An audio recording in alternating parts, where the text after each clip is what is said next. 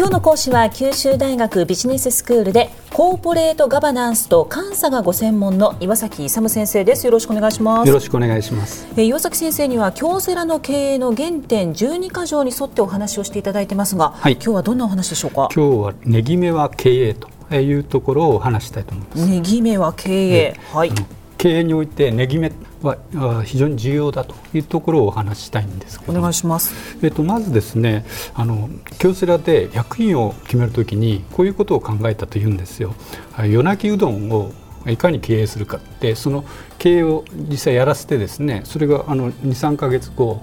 どのくらい儲かったかと。いうその儲けの具合でですね詳細を見て、それで役員を誰にするか決定しようと考えたみたいな。んです。あの要するに役員ってあのやっぱり会社経営をしなくちゃいけないのでですね、はい、その役員としての会社経営の詳細ってあるじゃないですか、役員の素質っていうの。それを見るのにあの開業資金としてですね例えば10万円出して屋台でうどんを売らせるということを考えたみたいな。そんなプロジェクトをしたんですね。それなぜかということなんですけどうどんをやるときにですねまずどこで仕入れるかとかですね、はい、あの値段をいくらにするかとか売り場をどこにするかとか、時間とか商品をどうするかとかそういうのを全部決めなくちゃいけないです、ね、そうですね。だからそれを全部やっぱりあの経営の全体像を把握してですねあの仕入れ原価から売上までもう全部把握してそれがトータルにあのコーディネートできて調整できてですね、うんはい、かつ最終的にこう利益が上がるというその詳細がですねあの経営の役員になるのに必要だと考えたわけです、ね、うん、考え方を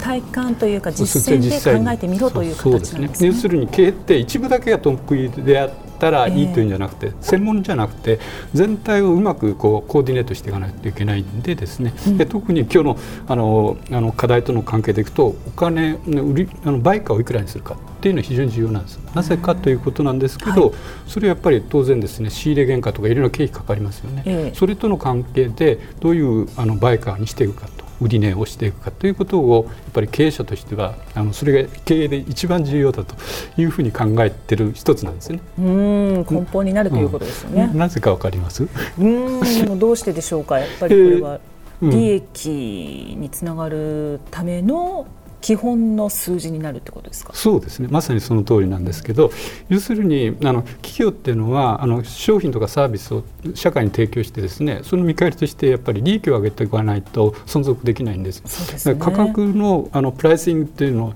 あの高く売るとですあつけるとですね当然売れないわけですよね。でところが低くつければいいかっていうと低くつけたらばあの経費とかそういうのが賄えないと。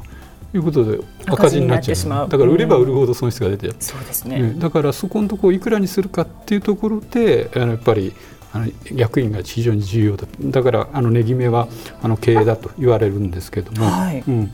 えそこでですね稲森さんが言ってるのは顧客が喜んでお金を出して買ってくれる最高の価格を決定すると。最高の価格、お客様にもちゃんと喜んでいただいて、うん、こっちはこっちでちゃんとこう利益、黒字が出るという。そうですね。だからお客様はできるだけ低くなんだけどこちらはできるだけ高くなんですけど、ね、そうですね。それぞれの思いがあります、うん、そう。だからお客さんはここれなら買ってもいいなと。この要するにどっかのお値段以上っていうのがあるじゃないですか、えー、あの感じを持たせてですね、はい、あの要するにこちらとしては利益が出る水準にあのプライシングっていうかあの価格を決定していくそれが経営者の役割だというふうに言ってるんですね。でそれの一番の一番いいあの実実践面ではやっているのはあの一番簡単なモデルなんですけどあの夜泣きうどんです。ねをやらせてみればその詳細が分かるあ、ね、全体が見えてくる。それでですね、まあえーとその経営思想がその価格の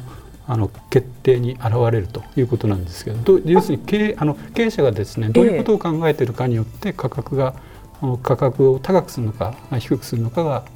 あの決められますよ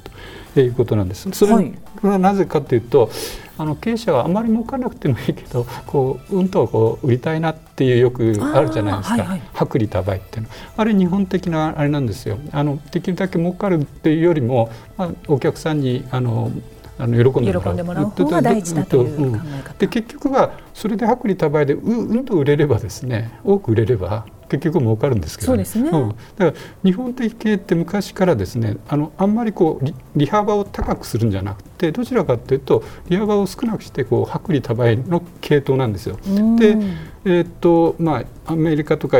あのせあの欧米からですね経営学っていうのが入ってきて、えー、あそこは効率性ばっかり重視するんでその利幅を多く取るような経営の手法をあの入れてきてるんですけど、はい、日本の原点はそうじゃなくてですねお客様との信頼関係でですね、えー、薄利多売の経営思想が伝統的にあるんですね。人ありきで考えてきたというのが日本の文化なんですね。ねそれでですねあの価格の決定方法なんですけども、はい、大きく2つあるんですよね。2つですか？でどういうのがあるかというと一般的に考えるの価格って原価がこんだけかかってるんでで利益にこんだけ、えー、つけるといくらになるというような考え方ですね。コストプラス利益イコール、はい、あの価格という考え方、ええ、でもこういうのはあの現実的には非常に少なくてですねあの一部の公益企業例えばあの電気ガス水道みたいなあの料金があの決定できるような河川的な企業だとできるんですけど。はい、だけど今の現実の社会ってそうじゃなくて一般の企業は世界的な競争をやって価格が決まってるんで、ね、むしろ価格っていうのは市場価格で決まってるあ先に市場価格が決まってて、ええ、で利益を得るためにはどのくらいのあの、えー、原価がいいのかというのを考えるんですね逆に。うんうん、それで、うん。えそれでですねその,、えー、その利益を出すためにその製造原価をできるだけ抑えるという努力を非常にしているということが重要になるということなんです。考え方としては市場価格から利益を引いた分が製造原価になるという、まあ、引き算の考え方、ね、そうですね、えそれでですね価格はなぜ経営なのかというと価格を決めたらですねその仕入れ原価とかですね製造のいろいろな諸経費をあの高く設定すればあのかかってもいいようになるんですけど低く設定するとそれをですね仕入れ原価とか製造原価とかそういう諸経費もカットしなくちゃいけないそうですね。ねその調整をうまくできる範囲内であの価格設定していかなくちゃならないんで全体としてですねやっぱり経営者が一番決定するのが一番いいということですね。それでは先生今日のまとめをお願いします。あの価格決定というのは経営であると。それはやっぱりあの原価等の関係からあの経営者が決定すべきものであるということです、ね。今日の講師は九州大学ビジネススクールでコーポレートガバナンスと監査がご専門の岩崎勇先生でした。ありがとうございました。ありがとうございました。